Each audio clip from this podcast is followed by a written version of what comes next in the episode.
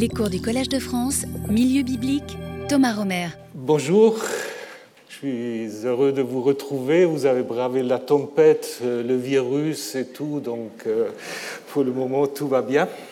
Et je suis heureux donc de pouvoir continuer avec vous cette enquête sur la naissance de la Bible. En fait, on pourrait résumer tout ce cours en une phrase. La phrase, c'est que la Bible n'est pas tombée du ciel. Ça, en fait, euh, c'est en fait euh, ce qui derrière ce cours, à savoir euh, de, d'enquêter sur les différents contextes historiques, sociologiques, religieux, politiques qui ont vu la naissance des textes qu'on va appeler après les textes bibliques. Je vous dirai un mot tout à l'heure là-dessus. Donc, le programme de cette année, euh, aujourd'hui, je voudrais faire une petite reprise des choses qu'on a vues, peut-être pas tous de manière aussi précise que j'aurais voulu l'année dernière, remettre un peu les choses en, contexte, et ensuite, euh, dans une première partie, un peu euh, enquêter sur les différents emprunts que les textes bibliques ont fait. D'abord, ce que la Bible doit à l'Égypte. Sans l'Égypte, il n'y aura pas de Bible, mais c'est vrai aussi pour beaucoup d'autres civilisations. Donc on va aussi s'intéresser au Levant, à la Mésopotamie, et bien sûr aussi aux Perses et aux Grecs. Donc, euh, sans toutes ces civilisations-là, il n'y aura jamais eu euh, de Bible. Et ensuite, dans une deuxième partie, c'est plutôt un peu la mise en place des grands, parties euh, des textes bibliques dès l'époque perse, mythes, histoire et historiographie, les grands textes narratifs du Pentateuque, mais aussi des prophètes, la littérature prophétique ensuite, les textes de sagesse dont nous n'avons pas parlé beaucoup jusqu'à maintenant, et en conclusion, euh, je voudrais un peu réfléchir avec vous euh, ce qui fait un peu la spécificité aussi des textes bibliques, à savoir la mise en place d'une dynamique interprétative. C'est-à-dire ça c'est très important parce qu'aujourd'hui on a souvent des gens qui pensent que la Bible c'est une sorte de livre de recettes où il y a une solution à tous les problèmes. Et c'est un peu différent quand même. Donc euh, j'aimerais aussi réfléchir avec vous euh, là-dessus. Mais je voudrais peut-être commencer par une mise en garde, mise en garde contre un problème euh, d'anachronisme. Parce qu'en effet, nous parlons tout le temps de textes bibliques quand nous parlons des textes qui ont vu le jour au premier millénaire avant l'ère chrétienne. Mais la première chose, évidemment, qu'il faut dire, aucun de ces textes que ce soit d'ailleurs des textes de la Bible hébraïque ou des textes plus tard du Nouveau Testament, aucun de ces textes n'a été écrit avec l'idée que ce soit un texte inspiré d'une autorité absolue. C'est venu après. Bien sûr, certains textes, euh, surtout des textes des lois, ils revendiquent une certaine autorité, mais c'est toujours des textes en fait qui réagissent à des circonstances historiques précises euh, qui veulent les accompagner, les changer, les commenter. Donc aucun texte que nous avons à l'intérieur de la Bible juive ou de la Bible chrétienne n'a été écrit avec l'idée qu'un jour il sera encore lu par vous, par moi ou par d'autres. Donc euh, je pense que c'est très très important. Donc évidemment, parfois par communauté, on parle des textes bibliques avant que la Bible existe. Euh, je vais le faire aussi, mais je voulais juste vous mettre en garde. Euh, il y aura tout de suite une deuxième mise en garde, mais d'abord, peut-être un autre résumé. Euh, si on veut résumer la Bible, on peut aussi dire la Bible, c'est une littérature de crise. C'est une littérature de crise parce que beaucoup de textes bibliques, là vous avez une représentation du siège de Jérusalem par les Babyloniens, où vous voyez que les gens doivent manger leurs enfants parce qu'ils n'ont plus rien. C'est un thème qu'on a aussi dans, la Bible. Donc euh, beaucoup de textes bibliques sont nés en réponse à des catastrophes, à des crises. Hein. Mais pas seulement, en fait, euh, la chute euh, de Jérusalem et l'exil euh, babylonien, qu'on connaît évidemment de 587, mais en fait, je vais vous le montrer, tout au long de l'histoire, en fait, les textes qui vont devenir des textes bibliques accompagnent des changements sociologiques, historiques et politiques. Et évidemment, ça dépend où est-ce qu'on situe le début, où est-ce qu'on situe la fin.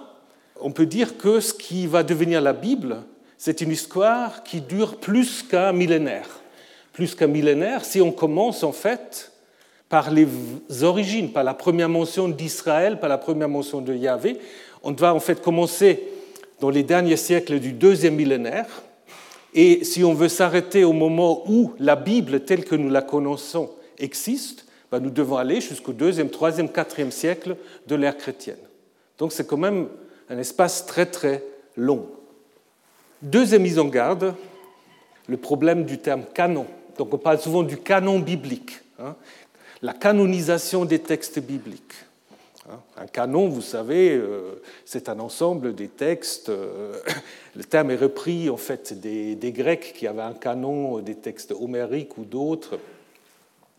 Mais euh, c'est un terme en fait appliqué à la Bible qui est un terme chrétien. c'est une vision chrétienne de la Bible, ce n'est pas seulement un terme, c'est aussi une vision qui est véhiculé par ce terme. Euh, vous le savez peut-être, la première attestation, une des premières attestations, on n'est jamais sûr à 100%, mais une des premières attestations euh, du terme, euh, du terme canon appliqué à la Bible, c'est dans la lettre de Pâques du Père l'Église Athanase, donc au IVe siècle, qui en effet donne une liste de textes reconnus par l'Église comme étant inspirée par Dieu et devant donc figurer dans le canon des Écritures. Le judaïsme n'utilise pas ce terme. Le judaïsme parle d'écrits ou d'écrits saints, kitpe hakodesh. Ce qui est important, et je vous refaire un article très intéressant de Guy Strumsa, qui a montré en fait que la vision chrétienne de la Bible est aussi lié à la naissance et à l'adoption plutôt du codex, du codex comme support euh, de l'écriture et qui a en effet favorisé, dit Strumsa, la propagation du christianisme.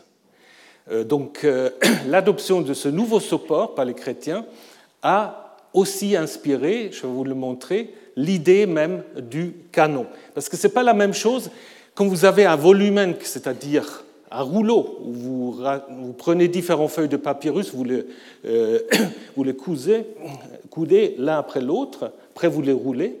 Ce n'est pas la même chose que si vous avez en fait un codex qui a beaucoup plus en fait l'idée d'un ensemble, d'un livre. Hein. C'est pour cela aussi nous on parle toujours de la Bible parce qu'on connaît en fait les Bibles imprimées. Donc, euh, dans la vision chrétienne, il y a cette idée qu'il y a une continuité entre la Bible juive, l'Ancien Testament et le Nouveau Testament. Dans Matthieu 5, Jésus dit qu'il est venu accomplir les Écritures. Donc, l'idée, en fait, que tout ça fait partie du même livre. Et donc, on a un canon des Écritures. Alors que, dans le judaïsme, vous le savez, je vous le rappelle, euh, déjà le terme qu'on donne à la Bible Tanakh, Torah, Nevi'im, Ketuvim, c'est juste la juxtaposition en fait des trois parties euh, de la Bible. Il n'y a même pas un nom vraiment pour Bible. Et ça veut dire aussi que euh, pour la vision juive, les trois parties de la Bible ne sont pas du tout le même statut. Donc là, il y a une vision très différente que ce que nous pouvons avoir dans le christianisme. C'est très important. Donc, si vous parlez du canon des Écritures, vous êtes plutôt dans une vision chrétienne en fait euh, du texte biblique. Bon, maintenant, les moments clés de la formation de la Bible, euh, comme je vous ai dit, ça va de la fin du deuxième millénaire, 1400-1300, jusqu'à deuxième, troisième, quatrième siècle de l'ère chrétienne. Ça commence en fait, et après je vais vous détailler les choses, avec les derniers siècles du deuxième millénaire, où l'Égypte va se retirer en fait euh, du Levant et va laisser place à l'émergence d'une entité qui va porter le nom d'Israël. Ensuite, on arrive au premier millénaire avec la mise en place d'une royauté en Israël et puis en Juda, avec les traditions sur Saül, David. Après, on est au 9e, 8e siècle. C'est le royaume du Nord qui est à son zénith avec les Omrides et surtout avec un roi qui est un peu oublié par la Bible, Jéroboam II, je vais vous en dire quelques mots. C'est là où en fait les traditions du Nord vont se mettre par écrit. Et puis évidemment, ça vous le savez, si vous suivez mes cours, moment très important, le 7e siècle, euh, disons fin 8e jusqu'à fin 7e, euh, l'époque dite assyrienne avec la chute de Samarie et la réforme de Josias. Après, nous venons au 6e siècle avec l'époque babylonienne, avec la chute de Jérusalem et l'exil babylonien, suivi d'une autre époque très importante, l'époque perse, hein, qui est en effet probablement l'époque la plus prolifique pour la mise en place des ensembles qui vont devenir la Bible. Ensuite, nous passons aux époques hellénistiques, ptolémaïques d'abord et euh, séleucides ensuite, avec la mise par écrit notamment des traditions sapientiales, mais aussi apocalyptiques, pour arriver ensuite à l'époque romaine, au premier siècle, avec la destruction, deuxième destruction du temple, et puis la fondation en fait de la Bible en trois parties.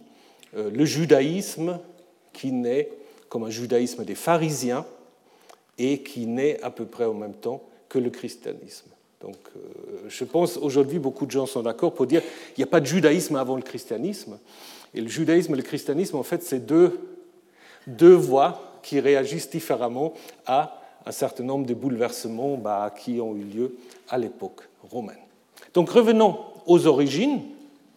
Premier point, donc fin du deuxième millénaire, où en effet l'Égypte se retire du Levant, où on va apparaître en fait des arrivées des peuples de la mer, qui jouent un rôle important aussi, les Philistins, qui viennent des îles grecques, mais aussi de l'Anatolie, et bien sûr d'une réorganisation des populations. Avant, vous vous souvenez, il y avait des cités-États dans les plaines sous contrôle égyptien, et ensuite, en fait, un regroupement des populations dans les montagnes, puisque ces cités-États perdent leurs influences. Et c'est là où nous avons, en effet, les premières traces donc, de, de la naissance d'une entité du nom d'Israël, qui est attestée clairement pour la première fois dans la stèle du pharaon Merneptah, dont je vous ai déjà parlé, donc je vais être très brève, où en effet nous avons le récit d'une campagne euh, du pharaon qui commence en Libye et qui va jusqu'en Syrie, et où on trouve le nom Israël, où le pharaon se vante en effet, Israël est détruit, sa sémence n'est plus. Donc euh, Israël est ici, Israël, vous l'avez marqué en fait avec deux personnes, un homme, une femme. Ce n'est pas une ville, ce n'est pas une région, euh, c'est en effet un ensemble de peuples, euh, de populations suffisamment important quand même pour que le pharaon puisse se vanter en fait d'avoir mis fin à euh, ce groupe. Hein. Et sans doute localisé dans la montagne d'Éphraïm, justement, par rapport à ce que je viens de vous dire, donc ça reflète cette réorganisation des populations euh, première attestation d'Israël. Je vous rappelle que le nom d'Israël est un nom théophore, mais qui a l'élément El, et non pas Yahvé, qui va devenir le Dieu d'Israël. Alors qu'est-ce qu'on peut en déduire? Ben, On peut en déduire que probablement le nom d'Israël est plus ancien que la vénération du Dieu Yahvé par ce groupe. Autrement, Israël aura pu s'appeler Israël dès le début. Et alors, comment se fait cette rencontre? Cette rencontre se fait sans doute par l'intermédiaire des fameux nomades chassous, hein, qui sont bien attestés dans les documents euh, égyptiens. Et parmi des chassous que les, surtout cette inscription d'Amenophis va essayer de classifier, il y a des chassous de Séhir. Séhir, Édom, on est dans le sud-est du Negev, et parmi des chassous de Séhir, nous avons Ta chassou Yahwa, des chassous de Yahvé, ou Yahvé dans le pays de chassou. Donc c'est la première attestation du nom de Yahvé. Et ce qui est intéressant, euh, ces chassous qui sont aussi représentés dans le temple d'Amon à Karnak, vous l'avez ici, avec torse nu, des cheveux longs, tenue, ils sont assez à la mode en fait. Ils ont, ils ont une barbe, ils ont un bouc, ils ont des cheveux longs avec euh, un serre-tête. Donc, euh, euh, ces chassous apparemment étaient utilisés par les Égyptiens pour l'exploitation minière de, de, mines de cuivre à Timna, pas trop loin de Elat aujourd'hui. Et apparemment, parmi ces chassous-là, il y avait des vénérateurs d'une divinité de Yahvé. Et le fait qu'Israël va vénérer Yahvé, évidemment pour l'historien c'est très très difficile de dire exactement comment ça s'est passé, mais il est clair que c'est probablement par un contact avec ce groupe-là que Yahvé a été connu par Israël. Yahvé, apparemment, euh, doit résider quelque part dans le sud. Et nous avons en effet des textes bibliques qui attestent cela. Vous avez ce texte au chapitre 5 du livre des juges, que parfois on dit c'est même le texte le plus ancien de la Bible. C'est un chant de victoire d'une coalition de tribus euh, israélites contre des Cananéens, et où on euh, dit Yahvé, quand tu es sorti de Séhir, comme les chassous de Séhir, quand tu es sorti de Séhir, quand tu t'avanças depuis le pays de Édom. Donc Séhir et Édom, comme dans la Bible, c'est mis en parallèle. Et puis, la même chose, en Deutéronome 33, Yahvé est venu de Sinaï, pour eux, il a brillé de Séhir. Donc ça veut dire ici, le Sinaï, il n'est pas du tout où il est aujourd'hui. Hein? le Sinaï, en fait, il devrait être euh, plutôt, devrait être plutôt là. Donc le Sinaï, que vous avez peut-être déjà visité, Djebel Moussa, ben, c'est probablement pas le Sinaï qu'avaient en tête les auteurs de ce texte-là. Ça, c'est une invention des chrétiens du IVe siècle. C'est pas grave, hein, ça arrive beaucoup avec euh, la localisation des lieux saints, on n'est jamais sûr de rien. Mais si vous regardez les textes bibliques, ben, vous vous rendez compte en fait euh, que ça doit être plutôt une montagne qui se trouve en fait à la frontière entre le Levant et l'Égypte. Et ça, c'est très important. D'ailleurs, le fait que Yahvé doit résider quelque part là, euh, c'est aussi euh, indiqué par des textes très bizarres dans l'histoire de l'Exode. vous connaissez l'histoire de l'Exode, bien sûr. L'histoire de l'Exode, elle tourne autour de quoi? Elle tourne autour de la volonté des Hébreux de sortir de leur corvée. Et tout le temps, Moïse et les Hébreux, ils viennent dire Laisse-nous sortir. Bon. Mais, quand même, des textes qui ne sont pas tout à fait cohérents avec ça. Parce que là, vous avez un texte où, en fait, les chefs des Hébreux disent Les dieux des Hébreux se présentaient à nous. Il nous faut aller à trois jours de marche dans le désert pour sacrifier à notre Dieu. Sous-entendu, après on revient. Donc c'est plutôt une idée d'une sorte de congé pour des régions religieuses. Donc nous voulons sacrifier à notre Dieu, ce qui n'est pas du tout la même chose que l'idée nous voulons définitivement quitter l'Égypte. Donc ça veut dire à l'intérieur de l'Exode, vous avez intégré une autre tradition sur Yahvé euh, qui réside en fait sur une montagne, quelque part à la frontière entre l'Égypte et le Levant. Donc euh, Édom, Madian dans l'histoire de Moïse. Et donc vous vous souvenez que dans l'histoire de l'Exode, Moïse va revenir avec les Hébreux à la montagne de Dieu, où c'est un prêtre madianite d'ailleurs qui va faire le premier sacrifice pour Yahvé. Mais ça, c'est une autre histoire. Donc que Yahvé est un Dieu du Sud, on le voit encore dans les inscriptions de Kuntidet Ajrut, dont je vous ai aussi déjà parlé, lieu très très important, qui se trouve donc sur la route qui va de Gaza jusqu'à Elat. Est-ce que c'est un sanctuaire? Pas très clair, peut-être plutôt une caravansérail sur cette route, où il y a beaucoup d'inscriptions, et dans les inscriptions, beaucoup de choses, mais on a surtout deux manières de parler de Yahvé. Il y a des inscriptions qui parlent d'un Yahvé de Samarie, et à ceux qui parlent d'un Yahvé de Théman. Et là, nous sommes au 8e siècle. Au 8e siècle. Donc ça veut dire encore au 8e siècle, il y avait un Yahvé. Bon, vous savez, ça c'est tout à fait normal, classique, que les dieux ont des manifestations différentes selon les lieux où ils sont vénérés. Il y a la Ishtar de Ninive, la Ishtar d'Arbela, euh, et ainsi de suite. Donc vous avez un Yahvé de Samarie, la capitale du Nord, normal, mais aussi un Yahvé de Théman, qui n'est même pas en territoire judéen, hein, qui a Édom en fait. Hein. Donc ça veut dire que ce mémoire d'un Yahvé du Sud est encore vivant au 8e siècle. Peut-être au 8e siècle, Yahvé était encore vénéré dans le Sud, peut-être même chez les Édomites. Ça pose la question si Yahvé, à l'origine, c'est un dieu édomite. Mais ça, ce n'est pas très important euh, pour nous, mais nous sommes toujours encore dans ce territoire des chassous. Donc, première étape, en fait, c'est vers la fin du deuxième millénaire, se met en place la rencontre entre un groupe appelé Israël, une divinité, Yahvé, résidant sur une montagne dans le sud, contact probablement par ce groupe de chassous.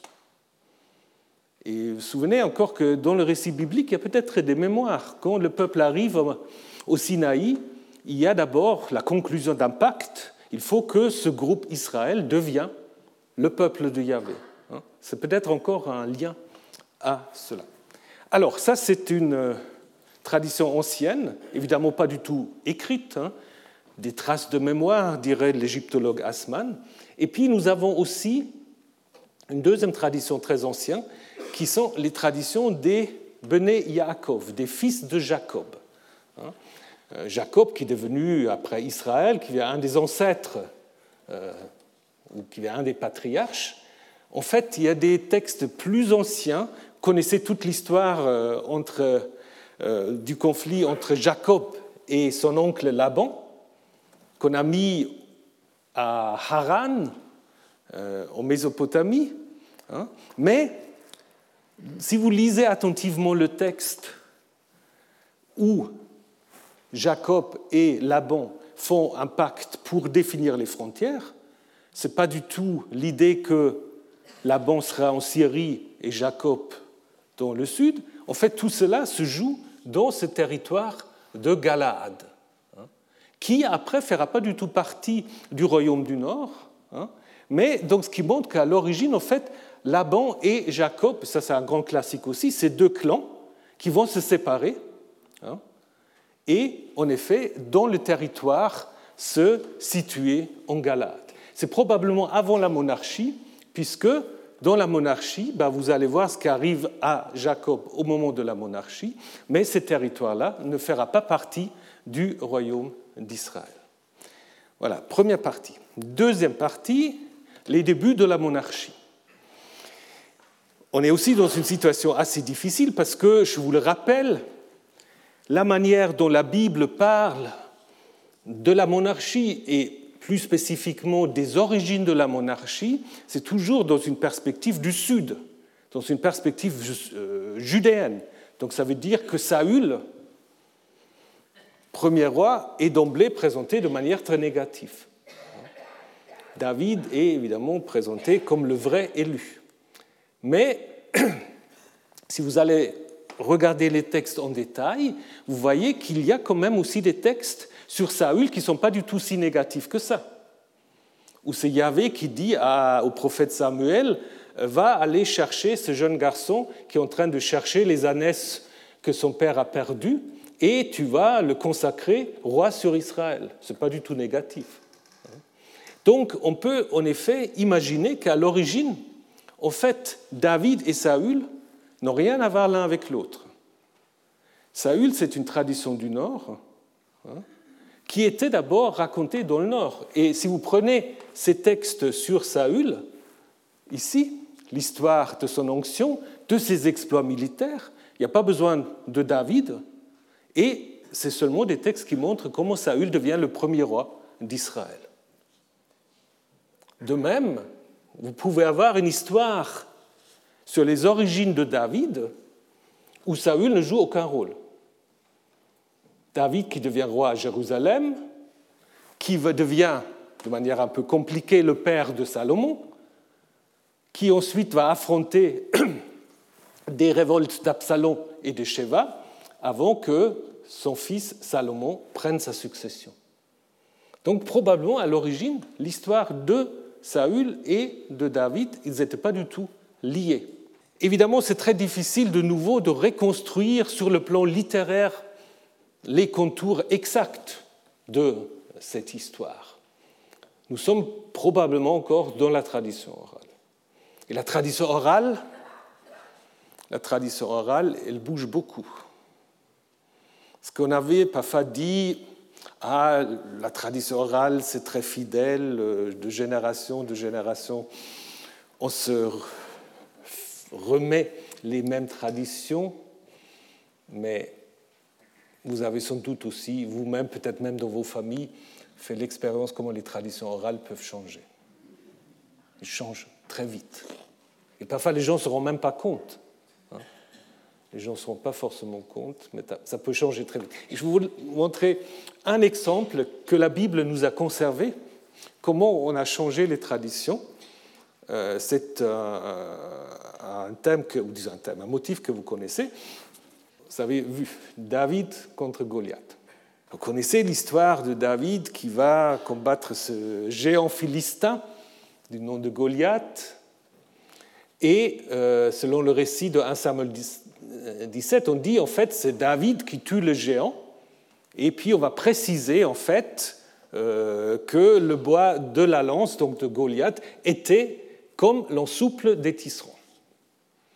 Pourquoi est-ce que je vous montre ça? Parce que on a en 2 Samuel 21, on a une liste de toutes sortes de héros, des hommes vaillants qui étaient avec David. On a des petits notices sur l'un ou sur l'autre. Et là, on a une notice sur un dénommé Elchanan.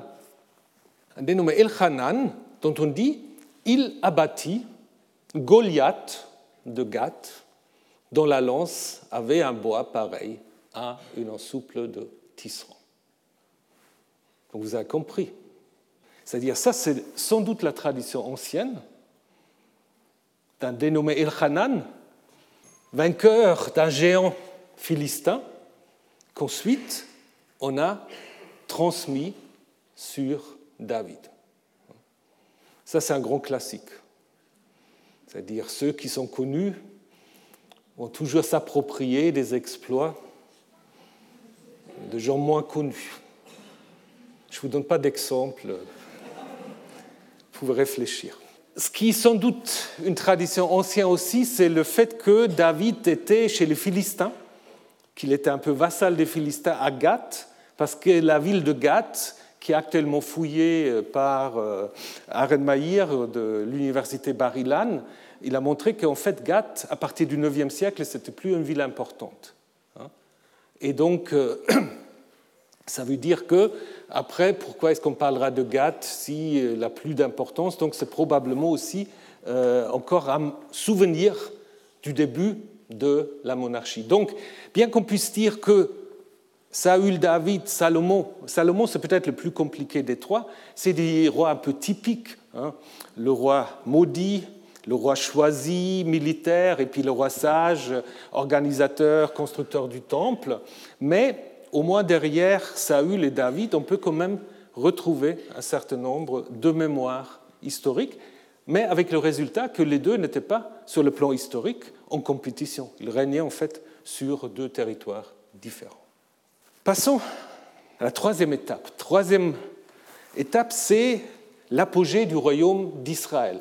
Donc vous savez que malgré la présentation que donnent les livres bibliques, le royaume du Nord était le royaume beaucoup plus important que le petit royaume de Juda.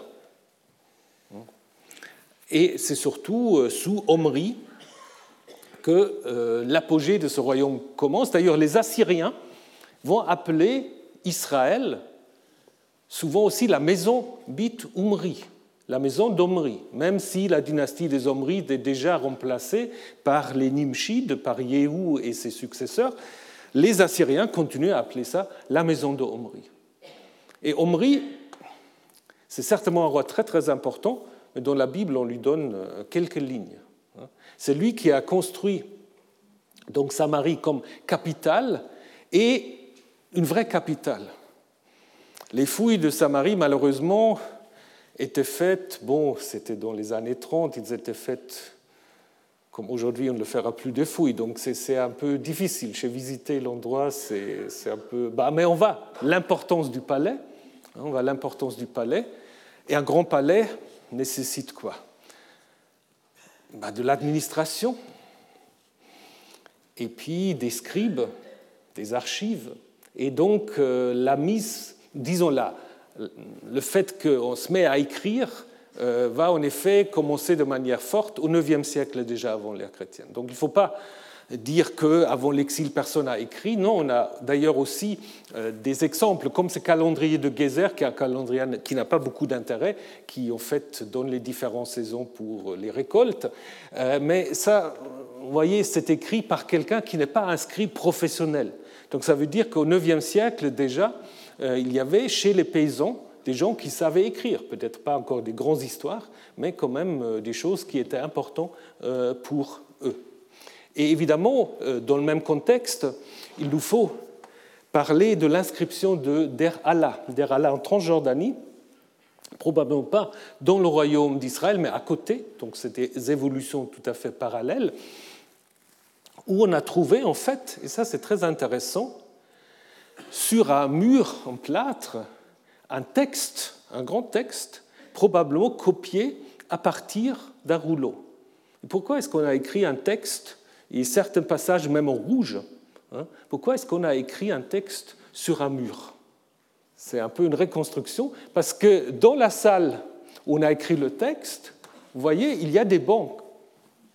Sur le banc, il y avait sans doute des élèves hein, qui devaient sans doute copier le texte. Donc on a là peut-être pour la première fois une sorte de euh, attestation, vais pas dire d'une école, mais quand même euh, d'une maison où les jeunes gens euh, apprennent à écrire. Et ce qui est intéressant, le texte qui est malheureusement fragmenté, ces textes en fait mentionnent un personnage qu'on connaît aussi dans la Bible, Balaam. Hein, Balaam qui euh, est attesté dans le livre des Nombres. Balaam qui d'ailleurs est appelé, comme dans la Bible, fils de Béor, qui va le Dieu, c'est un voyant, exactement comme dans la Bible. Donc ça veut dire que la figure de Balaam, telle que le livre des Nombres le met en place, bah, il est déjà connu aux alentours de 900-850. La datation n'est pas tout à fait claire. Donc nous avons déjà là des traditions qui vont se retrouver après dans le texte biblique. Euh, nous avons ensuite, connaissez maintenant aussi tous et toutes la stèle de Mécha. Stèle de Mécha, elle est très importante pour beaucoup de raisons. Euh, d'abord parce qu'elle mentionne le roi Omri, hein, qui est mentionné dans la Bible. Il mentionne aussi le tétragramme, Yahvé, mais surtout, elle reflète la même théologie du Dieu tutélaire que nous trouvons dans la Bible. Parce que cette stèle commence, l'inscription de cette stèle commence par euh, le fait que Omri fut roi en Israël et il a opprimé Moab, donc les voisins euh, à l'est, pendant des longs jours car Kemosh, le dieu des Moabites, car Kemosh s'était irrité contre son pays. Donc en fait, ça, c'est les Moabites qui parlent. Donc Mesha dit, en fait, on était sous domination israélite parce que notre Dieu, Kemosh, était en colère contre nous. On ne donne pas la raison de la colère, mais on a cette idée, si vous arrive de malheur, bah, c'est parce que votre Dieu est fâché. Et donc ça veut dire que ce n'est pas une invention des auteurs bibliques, parce que très longtemps on disait, c'est les fameux deutéronomistes qui ont inventé ça, que l'exil à Babylone ou la destruction de Jérusalem, c'est la colère de Yahvé, oui, mais en fait, les auteurs bibliques reprennent en fait une idée qui est bien attestée déjà au IXe siècle euh, comme le montre la stèle de Mécha. à savoir quand vous avez une défaite militaire, c'est que votre Dieu, en fait, se mit en colère contre. Donc, c'est un moment très important où vous avez en fait la mise en place des premières traditions du Nord sur les prophètes Élie, Élisée, qui peut-être ont été intégrés dans les livres des rois assez tardivement, mais qui reflètent en fait une sorte de euh, conflit entre Yahvé, qui est soutenu par Élie, Élisée, et un Baal, dont on ne dit pas exactement quel est son nom, parce que Baal c'est un titre, Baal c'est le chef, le seigneur, hein, que les Omrides, Akab, veulent introduire. On pense souvent c'est un Baal phénicien, puisque vous avez la fameuse Jézabel qui joue un rôle important dans les histoires d'Akab, qui est une princesse euh, donc phénicienne. Hein. Alors qui est ce Baal? Peu importe, mais c'est une des raisons pour laquelle la dynastie des Omrides va être en effet détrônée par Yéhou, qui va mettre en place Yahvé comme Dieu national. Et en même temps, dans le nord, nous avons ce qui va devenir le livre des juges, hein, sorte de collection de différents chefs charismatiques qui tous, en fait, sauf le premier, euh, viennent du nord, euh, Ephraïm, Manassé, Galaad et Dan.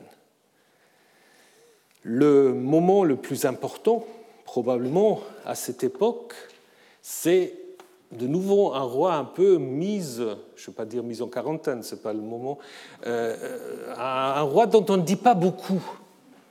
C'est Jéroboam, pas le premier, c'est Jéroboam II. Vous avez déjà entendu parler. Nous avons une représentation à l'égyptienne de ce roi qui eut un lotus, euh, qui manière en fait de montrer la bénédiction. Hein, donc ça montre, ça c'est le thème de la semaine prochaine, ça montre l'importance aussi égyptienne de l'art, de la culture égyptienne dans le Levant, euh, jusque dans le nord.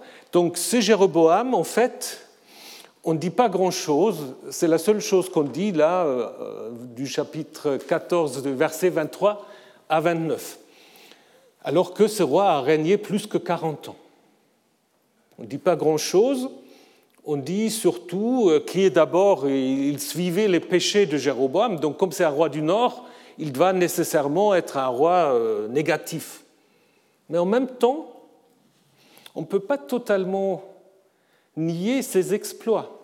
Parce que sous Jéroboam, euh, le royaume d'Israël euh, va en effet atteindre son extension maximale. Et Jéroboam va sans doute aussi contrôler le royaume de Juda. Hein? Donc du coup, on va dire en fait que Yahvé a voulu sauver Israël par Jéroboam. On ne dit pas trop, mais on doit quand même admettre que c'était un roi qui avait une certaine importance. Donc là, on voit que les rédacteurs bibliques sont un tout petit peu gênés par rapport à ces Jéroboam. Et du coup, on peut aussi se poser la question s'ils n'ont pas un tout petit peu trafiqué l'histoire. Je vais vous montrer cela avec un exemple. Parce que vous avez, si on croit les auteurs bibliques, vous avez deux Jéroboam. Hein? Vous avez un premier Jéroboam qui aurait été le premier roi du Nord après la fameuse séparation entre les tribus du Nord et les tribus du Sud au moment de la mort de Salomon.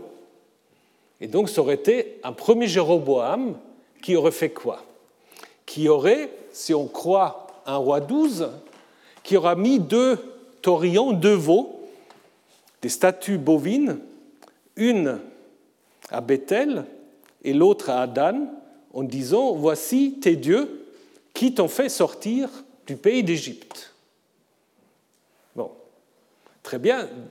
D'abord, ça nous montre quoi? Ça nous montre que Yahvé est le Dieu de l'Exode. Donc ça montre aussi que la tradition de l'Exode est connue. Mais ça pose un problème. Ça pose un problème. Le problème, en fait, c'est le sanctuaire de Dan. Parce que les archéologues ont montré en fait que Dan ne devient ou ne, tombe sous contrôle israélien qu'à partir de 800, c'est-à-dire sous Jéroboam, qu'on appelle deux. Donc ça veut dire que peut-être toute cette histoire de 1 roi 12 sur les sanctuaires de Bethel et Dan, c'est une sorte de rétroprojection vers les origines, comme une sorte de, comment dire, de péché originel du Nord qui aurait été commis dès la mort de Salomon. Donc du coup, on peut douter s'il y a vraiment eu un Jéroboam I. Si ce Jéroboam I n'est pas une sorte de rétroprojection du Jéroboam qu'on appelle maintenant II. Dans la Bible, deux s'appelle simplement Jéroboam, évidemment. Donc, c'est peut-être ce Jéroboam-là qui aurait donné au sanctuaire de Bethel euh, son importance. D'ailleurs, il faudrait une fois faire une série de cours sur tous les grands sanctuaires que nous avons euh, dans, euh, dans les textes bibliques. C'est très intéressant. Bethel, très important. Et d'ailleurs, on le voit que c'est en effet à l'époque, à l'époque de Jéroboam que ce sanctuaire devient très très important, parce que Amos, le prophète Amos, en fait, qui n'est pas un vrai prophète, qui est plutôt un éleveur, qui est en effet appelé euh, prophétiser, il va à Bethel et le prêtre qui est en fonction à Bethel lui dit non, non, tu vas pas continuer à prophétiser ici, car c'est le sanctuaire du roi et c'est le temple royal. Donc apparemment, ce n'est pas Samarie, c'est Bethel en fait qui, euh, qui, sous Jéroboam devient le sanctuaire le plus important. Et c'est Jéroboam II a probablement aussi voulu introduire dans le sanctuaire de Bethel la tradition dont je vous ai déjà parlé, la tradition de Jacob. D'abord, Jacob, comme je vous ai dit, Jacob, c'est euh, c'est un ancêtre d'un clan des fils de Jacob. Pour qu'il devienne l'ancêtre d'Israël, qu'est-ce qu'il faut faire? Ben, Il faut qu'il change de nom. Il faut que Jacob devienne Israël. Vous connaissez toute cette histoire du combat de Jacob, non pas avec l'ange comme l'a mis euh, Rembrandt, c'est quelqu'un. Après, on a interprété ça comme un ange, mais en Genèse 32, euh, l'ange n'existe pas. Mais bon, ce qui est important dans ce combat, c'est surtout le fait que cet être mystérieux que Jacob va identifier à Dieu va dire On ne t'appellera plus Jacob, mais Israël, car tu as lutté avec Dieu. Donc on joue sur la racine lutter, se battre, hein, qui peut-être pas tout à fait la bonne étymologie, mais ça, c'est pas important. Et donc, en fait, grâce à ce texte, Jacob devient Israël. Et en tant qu'Israël, bah, il peut être l'ancêtre du royaume du Nord, hein, l'ancêtre qui porte le nom. Et il devient aussi, et ça c'est le deuxième texte que vous connaissez aussi, il devient aussi le fondateur de sanctuaire de Bethel. Souvenez, Jacob qui doit euh, quitter sa famille pour échapper à son frère qui n'est pas très content euh, de se faire, faire voler euh, le droit du premier-né. Hein. Il s'enfuit et puis il s'arrête la nuit, il fait un rêve et dans ce rêve, il va à une sorte d'escalier, de rampe qui va au ciel. Hein. Et on dit Dieu se tient à côté de lui, puis se présente, et puis Jacob va se réveiller le matin et va donner à ce sanctuaire le nom de Bethel, en disant c'est la maison de Dieu. Alors de nouveau, même problème, disons même problème, même constat qu'on avait avec Israël, le nom de Beth-El, c'est aussi un sanctuaire qui est construit avec le nom El, maison de El, et qui ici est revendiqué d'une certaine manière pour Yahvé. Normalement, si vous avez ce scénario en fait d'un escalier qui va au ciel, c'est un peu comme les ziggourats en Assyrie, à Babylone. Hein. Euh, le Dieu, il doit se tenir où? Au sommet, voilà. Mais si vous lisez attentivement le texte de Genèse 28, Yahvé, il se tient où? À côté de Jacob. Donc ça veut dire probablement il y a deux dieux dans cette histoire. Il y a El qui est en haut et Yahvé qui est le dieu tutélaire de Jacob, qui après va devenir évidemment identifié à El. Mais le texte montre encore que là, on a une sorte, ça c'est un grand classique dans l'histoire des religions, une sorte de récupération d'un sanctuaire de El hein, pour le culte de Yahvé. Le possible aussi que le deux ait cohabité. Donc en fait, Jéroboam voulait sans doute introduire le culte Yahvé à Bethel, l'a sans doute fait, l'a transformé en sanctuaire royal et a sans doute aussi introduit euh, donc la euh, tradition de Jacob qui en fait change de nom pour devenir Israël. Plus tard, cette Yahvé Israël dichotomie va amener une sorte d'identification. On va dire, deuxième Esaïe, El c'est Yahvé, ou Yahvé c'est El. Et d'ailleurs, on le trouve aussi pour le Yahvé de l'Exode, dans un texte assez curieux au nombre 23, justement dans un oracle de Balaam, où on va dire en fait, il fait sortir d'Égypte, alors que tout le monde sait que c'est Yahvé. Hein. Il fait sortir d'Égypte, il est pour eux comme les cornes d'un buffle. Donc là, c'est la tradition de l'Exode qu'on identifie ou, on identifie Yahvé à Il. Donc Bethel joue un rôle très important. Les traditions de Jacob, qui sont en effet euh, connues à ce moment-là, euh, ça montre aussi, mais ça je n'ai pas besoin d'aller dans le détail, un texte comme Osée 8, qui critique en fait Jacob, donc euh, Osée 12, pardon, Osée 12 qui critique en fait Jacob, il n'est pas très content que Jéroboam veut faire de Jacob un fondateur, un patriarche, Hein, c'est un voleur, il a trompé, euh, c'est un coureur de jupons et tout ça. Donc pourquoi voulez une telle histoire? Mais ça veut dire aussi que l'auteur de ce texte, il connaît bien l'histoire. Ça c'est sûr et euh, certain. Peut-être euh, un autre endroit important, je ne peux pas m'empêcher de vous dire un mot, c'est le site de Kiryat Yerim.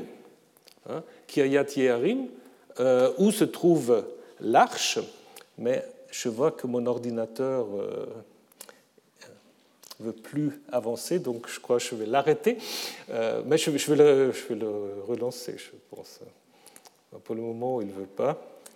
Alors, Kiryat Yerim, donc c'est l'histoire en fait où euh, l'arche, voilà, connaissez l'histoire de l'arche alors, l'histoire de l'arche, euh, elle est à Shiloh, capturée par les Philistins et ramenée ensuite du pays des Philistins euh, vers euh, les Israélites. Et il va, en fait, avant que David va la chercher, elle va en effet se mettre en place à Kiryat Yerim.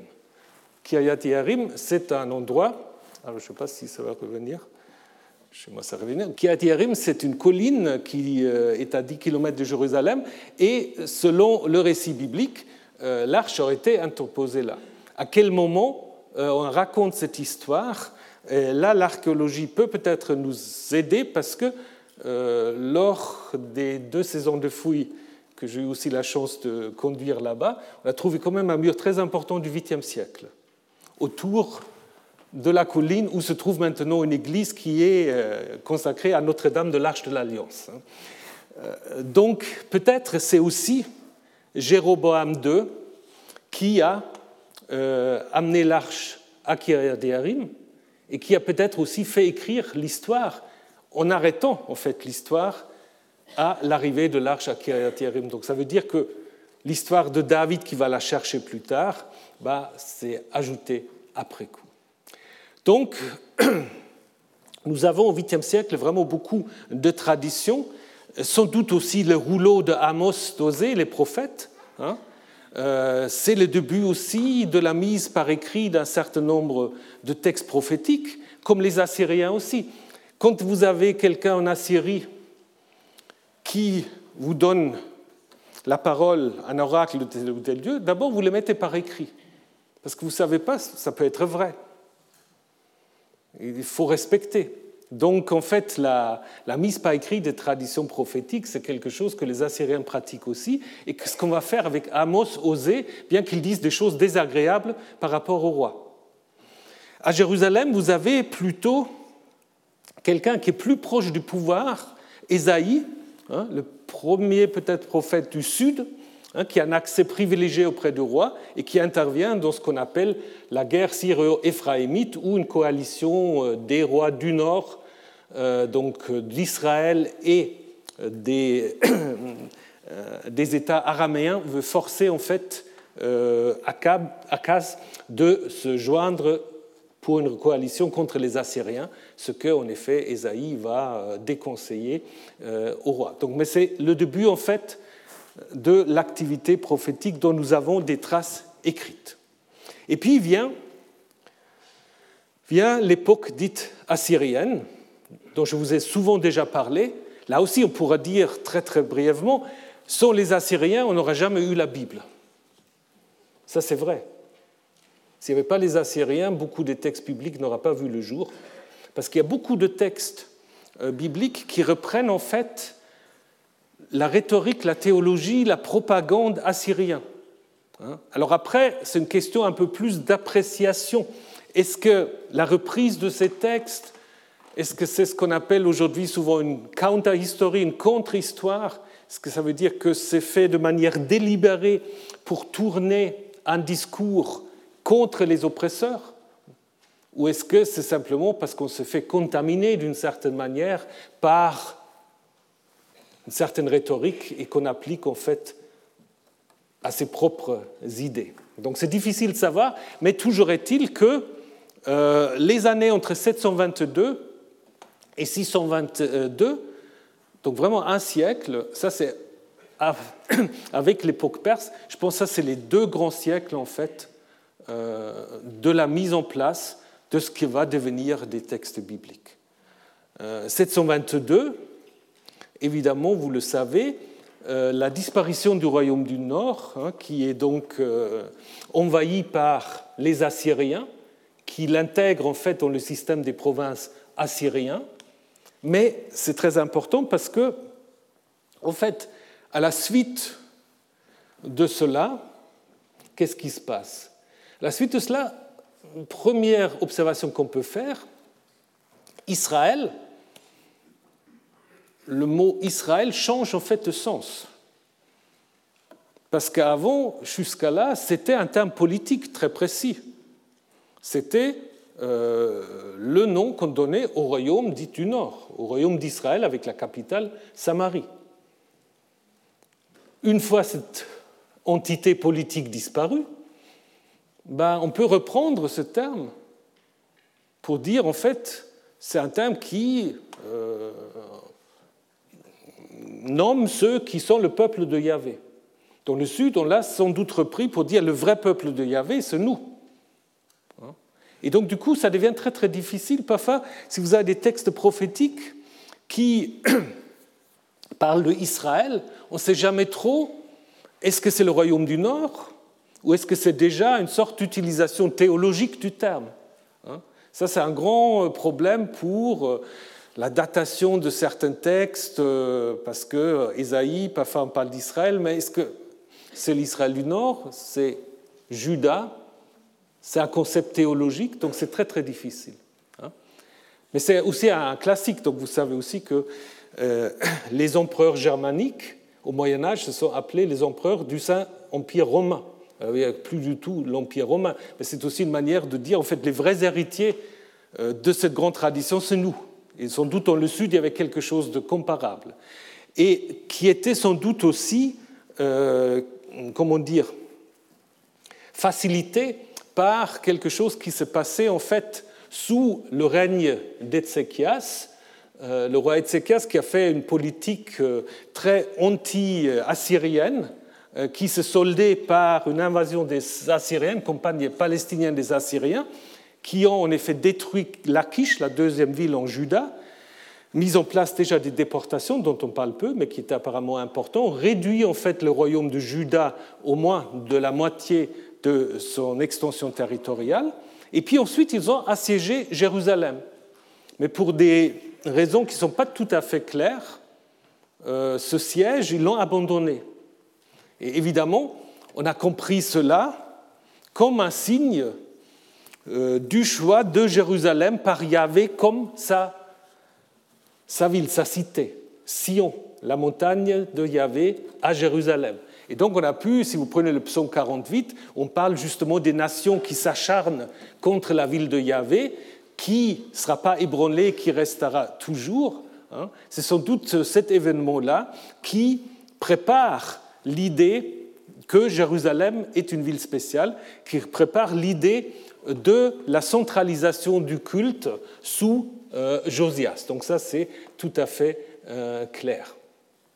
Donc Ézéchias est euh, un roi qui a régné assez longtemps, on ne sait pas exactement les durées de son règne, ne sont pas tout à fait claires, et il a peut-être déjà mis en place certaines réformes religieuses qui préparent ce, celle de Josias, on peut imaginer aussi qu'il y avait de l'activité littéraire sous son règne, parce qu'à l'intérieur du livre des Proverbes, le livre des Proverbes contient plusieurs rouleaux, et dans un des rouleaux, on va en effet dire euh, voici des proverbes de Salomon transmises par les gens d'Ézéchias. Hein? Donc, ce qui peut être une indication que ce rouleau-là était écrit en fait à la cour euh, du roi Ézéchias. Et puis, et puis nous avons peut-être aussi, je n'ai pas encore vraiment fait euh, mon avis sur la question, peut-être il y a déjà une première édition du livre des rois à l'époque d'Ézéchias. Parce que si vous lisez ce qui est dit là, euh, sur Ézéchias, on a l'impression en fait que c'est une sorte d'aboutissement. Il fit comme l'avait fait son père Yahvé, euh, David, et après lui, il n'y a pas eu de roi comme lui. Donc on a l'impression, c'est presque une sorte de conclusion, mais en même temps on se dit, mais il y a un successeur, il y a des rois après lui. Mais est-ce que ça peut être Josias? Non, ça peut peut-être Manassé qui est un mauvais roi. Alors est-ce qu'il y a une première édition des rois sur Manassé? C'est possible.